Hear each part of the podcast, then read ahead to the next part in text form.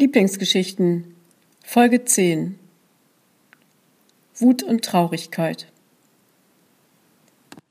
Am Nachmittag sah sie durch das große Küchenfenster Gott im Garten sitzen. Er saß auf der Bank vor der grünen Scheune. Ein schöner Platz, der einlud zu Gesprächen. Sie ging in Gedanken die Liste der Leute durch, mit denen sie schon dort gesessen hatte.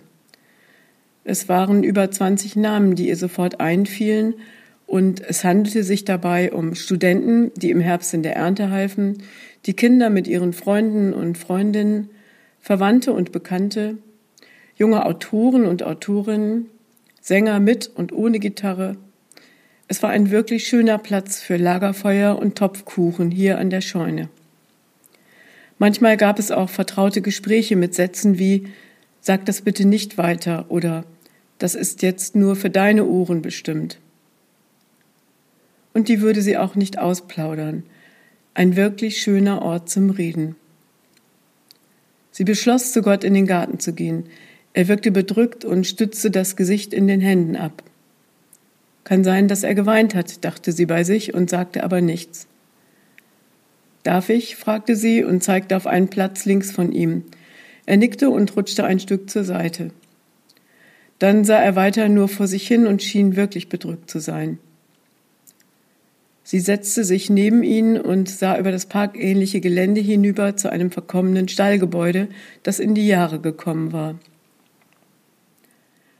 Ich bin gespannt, wie lange dieser Stall noch hier steht, sagte sie. Gestern haben wir davon gesprochen, ihn abzureißen. Er ist alt, hilft keinem mehr. Dann kann er auch weg, so sagen jedenfalls meine Männer. Ich sehe das anders. Wenn man ihn etwas renovieren würde, wäre er wirklich schön. Ich möchte, dass er bleibt. Sie sah Gott an. Er schaute weiterhin geradeaus. Sie erhob sich und stellte sich ihm gegenüber. Also du siehst so aus, als ob du dringend mal reden müsstest. Wenn dich irgendetwas bedrückt, sag es bitte. Dein Gesicht passt so gar nicht unter den schönen blauen Himmel. Sieh doch mal. Sie zeigte nach oben.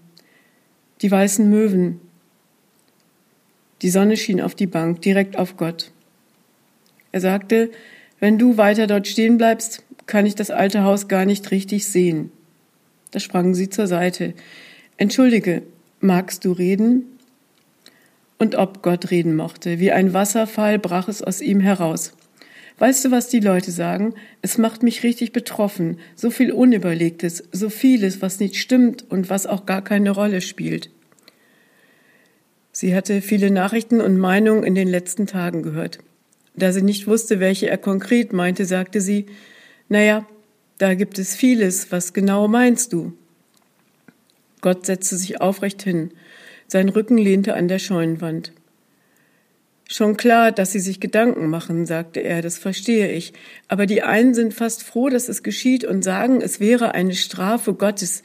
Er stockte einen Moment. Weißt du, was das heißt? Es heißt, dass ich an allem schuld bin, was passiert. Das ertrage ich fast nicht.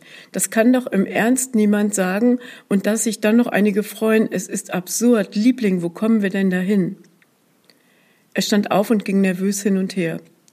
Sie wartete mit einem Kommentar ab und schloss die Augen, um sich besser konzentrieren zu können. Das machte sie oft so. Was meinst du? Er sah sie an.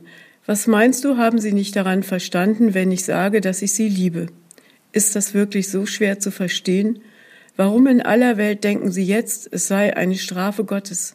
Von mir? Das passt doch gar nicht.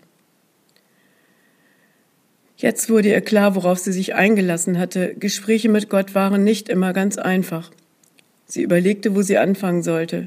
Hm, zögerte sie. Ja, das ist gar nicht so einfach. Ich sehe es so.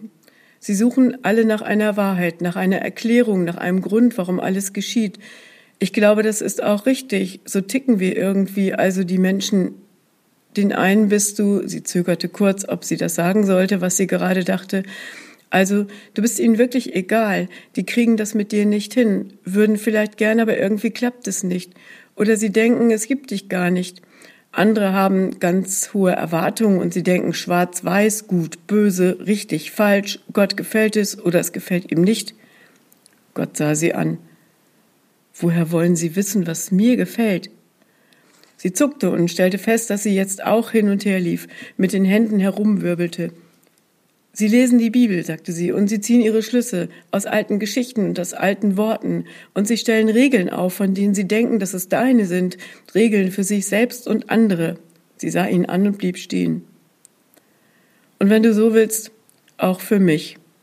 Gott sagte diesen Satz sehr betont und sehr nachdenklich. Das Gespräch wurde mit jedem Satz intensiver.